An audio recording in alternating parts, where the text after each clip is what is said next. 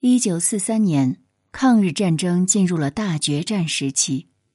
值此关键时刻，宋美龄应美国总统罗斯福夫人的邀请，秘密赴美访问。然而，美国作家帕库拉却透露，宋美龄访美时态度倨傲，以致白宫上下对她深恶痛绝。直到几年后，他再次访问，受到了几近羞辱的冷遇。这到底是怎么回事呢？这里是宁小宁读历史，我是主播宁小宁。今天我们来关注傲慢的宋美龄访美之旅。文章来源群学书院，头条号盛红，撰文盛红。一九四一年十二月七日凌晨。日本海军在山本五十六的策划下，突然对美军珍珠港发动袭击，太平洋战争一触即发。美国深感法西斯势力的强大，于是，一改此前中立的立场，逐渐加大对中国、英国、苏联等国的援助。一九四二年一月一日，在美国牵头下，与中、苏、英等二十六国在华盛顿共同发表了。联合国家宣言正式确立军事同盟。凭借在抗日战争中的突出表现，中国赢得了其他同盟国的尊重，尤其是美国。因为在太平洋战场上过于被动，美国十分希望中国能在亚洲战场拖住日军主力，使他难以向太平洋增兵。为此，罗斯福以彰显中美之间的友谊与军事合作为由。决定邀请宋美龄访美。宋美龄曾有过一段留美求学的经历，对美国的文化也很精通，加上她那一口流利的英语，交流起来也方便。美国方面也十分重视宋美龄的访美之旅，在她临行前不断为其造势。一九四二年十一月十八日，宋美龄乘坐的专机在华盛顿秘密降落。由此踏上访美之行。当天的华盛顿下着小雪，众多民众都挤在街头，想一睹宋美龄的风采。第二年的二月十八日，宋美龄在美国国会发表了二十分钟的演讲。宋美龄操着一口流利的美国南方口音，以个人的赴美留学经历，拉近了与美国人民的距离。他不断强调，自己演说的对象不单单是美国国会议员，更是无数的美国人民。宋美龄对美国民主制度的赞赏，深得美国民众和政府的欢迎。在一次招待会上，有记者提出了质疑：中国为何不将更多的人力物力投入到抗日战争中呢？宋美龄回答：“如果我们……”有更多的武器装备，我们当然愿意这么做。说完，他看了一眼旁边的罗斯福总统，罗斯福自然明白他的深意，于是解释道：“我们会以上帝允许的最快速度来援助我们的盟友。”事实上，后来这些物资只是部分投入到抗日战争中。另一些则落入了国民党腐败高层的私人腰包。此后，宋美龄开启了巡游演讲之旅。她先后到达过芝加哥、波士顿、旧金山、纽约、洛杉矶等美国大城市进行演讲。一九四三年五月，宋美龄在洛杉矶好莱坞露天剧场对三万名美国观众发表演讲。这次演讲甚至吸引了一众好莱坞影星，玛丽·毕克夫为他献了花，还有英格丽·褒曼、劳勃·泰勒、凯瑟琳·赫本、贾利·古伯、丽泰·海华斯、亨利·方达、秀兰·邓波尔等人。然而，在宋美龄风光无限的时候，她的一些陋习也渐渐暴露。汉娜·帕库拉曾在《宋美龄传》一书当中披露，在宋美龄第一次访美期间，美国白宫的工作人员对她深恶痛绝，甚至对她十分欣赏的罗斯福夫妇也改变了一开始对他的态度。这究竟是怎么回事呢？作为蒋介石的特使，宋美龄自然而然的成为了美国罗斯福总统和夫人的座上宾，他的下榻之处也被安排在了白宫。而在白宫居住的十一天，他优雅的谈吐令罗斯福夫妇为之敬佩。然而，正是在这次访美活动中，宋美龄的那一番做派不断被曝光，白宫的工作人员纷纷对其嗤之以鼻。起初，宋美龄入住于美国白宫，当她的专车刚刚抵达门口，白宫的工作人员便震惊了。工作人员是这样回忆的：宋美龄的车队有数十辆之多，除了她本人的座驾之外，其他车辆里装的都是她的行李，光是服装首饰足足有十几箱。人们纷纷感慨的说：“这位蒋夫人不会是将整个家都搬来了吧？”而对于这位贵宾的到来，白宫方面可谓安排的十分周到了。甚至在他的卧室专门配备了电话和电铃，如果需要什么服务，只需轻轻一按，就会有工作人员前来。但是宋美龄对此并不受用。据白宫的工作人员回忆，宋美龄几乎从来没有使用过电铃，每次需要服务的时候，她就会用拍巴掌的方式呼唤工作人员，这让我们的自尊心遭到极大的侮辱。甚至很多人拒绝为他提供服务，以至于白宫的负责人除了每天工作以外，最大的任务就是游说工作人员回到自己的工作岗位上。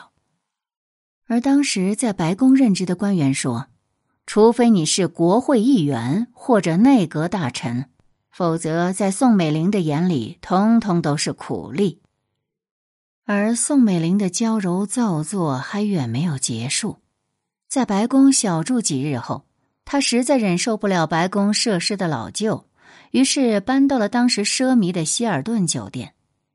白宫的工作人员终于解放了，但希尔顿的服务人员又能伺候好他吗？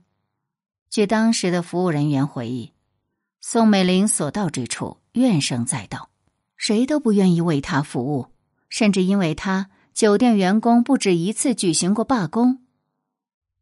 罗斯福夫人在看到宋美龄对待自己手下的严苛之后，评价道：“蒋夫人能对民主侃侃而谈，却不知道如何在生活中体现民主。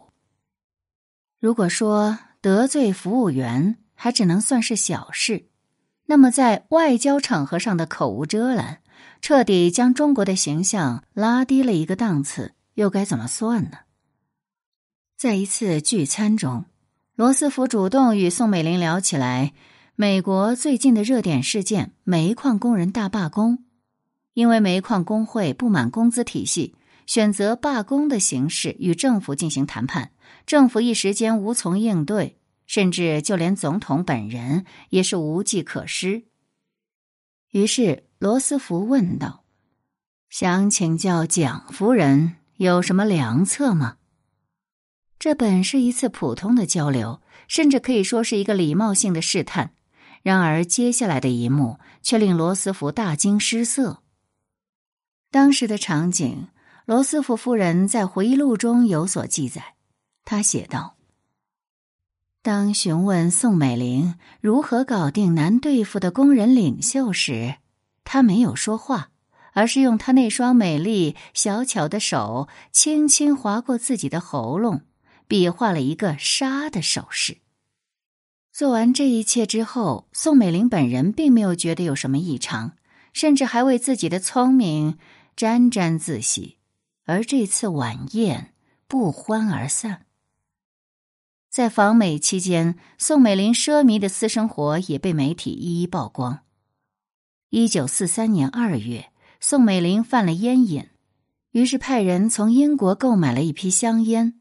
按照美国海关的规定，进口商品必须纳税，但这个规定却让宋美龄十分不爽。他亲自给美国方面打招呼，希望美国政府出面取消这批香烟的税款。美国政府不得不同意他的请求。原本事情已经得到解决，可是宋美龄又心生不满，因为这个时候二战尚未结束，德国潜艇为了防止美国为欧洲盟友运输物资，对英吉利海峡实施了战略封锁。宋美龄的这批香烟因此没能在预计时间送达。暴躁的宋美龄要求工作人员每隔两小时就致电白宫一次，询问香烟到底到达了什么位置。这件事最终被美国的《华盛顿邮报》曝光了。文章的最后写道：“难以想象，此时的中国军人还在为抗战苦苦奋斗，中国的百姓还在为填饱肚子发愁的时候，宋美龄却在大洋彼岸享受着进口香烟。宋美龄在美国树立的形象轰然倒塌，她口中的民主只是她的演讲工具。”那光鲜艳丽的外表下，他丝毫没有对劳苦大众的怜悯之心，奢靡腐败的生活更是令人发指。如果说宋美龄第一次访美是风光无限，那么第二次就可以用受尽屈辱来形容，充满了心酸。一九四八年，解放战争的局势已经渐渐明朗。九月十二日。辽沈战役爆发，历时五十二天，解放军就将东北战场上的敌军消灭殆尽。随即，第四野战军挥师南下，欲对平津地区形成合围之势。被包了饺子的国民党守军军心涣散，一时间投诚之声四起。而另一边的淮海战役也即将进入尾声，解放军在各个战场连番告捷。留给蒋介石的时间已然不多了。为了殊死一搏，蒋介石急需一笔巨资，而他可以依靠的也就只有美国人了。但此一时彼一时，反法西斯战争已经结束，国民党这颗棋子已经失去了牵制日军的价值。另外，新的冷战正在如火如荼的进行，美国人将重心全都投放到了欧洲战场。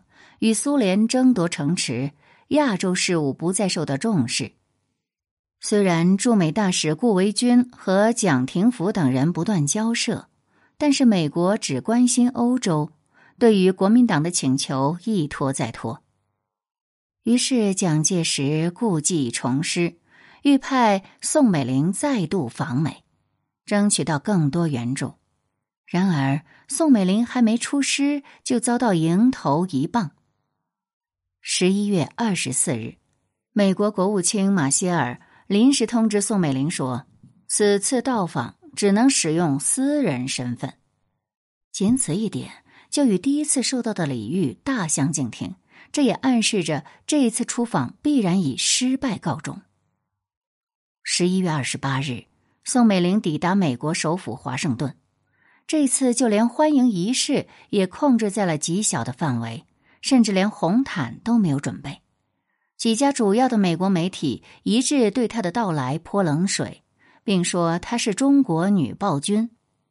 宋美龄到美第一天，不仅谈不上礼遇，甚至可以说是遭到了冷遇。然而，这还不是最糟糕的。按照计划，宋美龄的第一个行程是与美国国务卿马歇尔进行会晤。马歇尔本身呢，和老蒋夫妇私交甚好，深得宋美龄的信任。但当时马歇尔却称病躲了起来。十二月七日，马歇尔对外声称因身体不适需要住院进行手术。而中国国内战争瞬息万变，无奈之下，宋美龄只好硬着头皮前往医院看望马歇尔。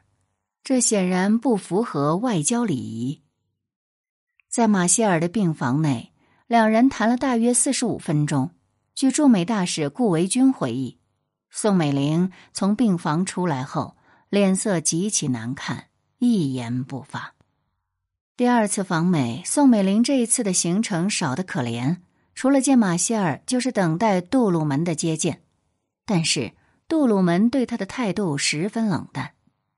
与第一次访美不同，杜鲁门不仅没有邀请宋美龄在国会发表演讲，甚至都没有邀请她下榻白宫。对此，美国总统杜鲁门还不忘挖苦地说：“他这次来美国，无非还是想要为国民党乞讨一些施舍。我可不是罗斯福，我并不想让他入住白宫，而且我觉得他也不喜欢白宫这个地方。再者说。”他喜欢或不喜欢又有什么关系呢？反正我完全不在乎。即便美国方面如此傲慢，但是人在屋檐下不得不低头。毕竟蒋介石还指着他的救命钱呢。于是宋美龄放下了身段，依旧锲而不舍的寻求杜鲁门的接见。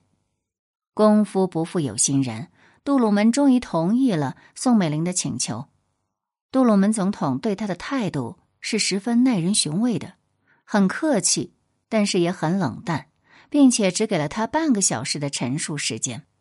宋美龄对杜鲁门说：“我们希望美国盟友支持南京政府三十亿美元的军事援助，并且派遣高级军事代表团来华主持军事。”对于宋美龄的请求，杜鲁门毫无兴趣。他回答道。美国此前已经承诺了四十亿美元的援助计划，并正在进行时。此外，并无其他计划。美国没有理由无限制的援助南京政府。对于这次会见，宋美龄可谓是做足了准备。然而，在杜鲁门看来，这不过是一次礼节性的会见，会谈很快就结束了。会后。有记者向宋美龄询问谈判的结果如何，宋美龄表示无可奉告。白宫的新闻秘书则打着官腔回复道：“蒋夫人已经将中国的情况一一做了陈述，总统先生也同情的予以倾听。”而随即，杜鲁门毫不客气的向报界发表了声明：美国对华援助已经超过三十八亿美元。那言下之意就是，我们美国已经实现了承诺。杜鲁门对蒋氏夫妇十分厌恶，在他晚年时曾对宋美龄做出过这样的评价：“他们一家子都是贼，这些人没有一个手是干净的。他们骗走了美国数十亿美金的援助，其中至少有七亿五千万被他们中饱私囊了。”然后他们拿着这笔钱，光明正大的去巴西圣保罗搞投资，甚至就连我们眼皮底下都有他们的资产，比如纽约的那些公寓。而在国内的蒋介石得到相关消息后，也打起了退堂鼓。他发电报给宋美龄说：“恐与美方交涉更无希望，且将为人轻武，应从速回国。”宋美龄第二次访美可谓是一败涂地，不但吃了总统的闭门羹，更是一事无成，而失去了美国的援助。以蒋介石为首的集团再无回天之力，逐渐退守台湾。一九七五年四月五日，蒋介石在台北病故，宋美龄再一次移居美国。他在纽约繁华的曼哈顿买下了一座十五层高的住宅楼中的一个单元，与很多纽约富豪一样，在曼哈顿和长岛交替居住。一九九四年后，为了就医方便，他才以住在曼哈顿的公寓为主。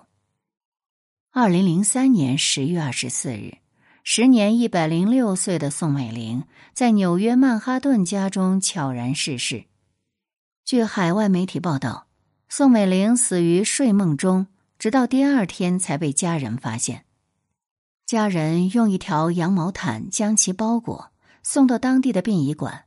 按照宋美龄生前夙愿，她并没有和蒋介石合葬，也没有葬入宋氏家族墓，而是一个人长眠在异国他乡。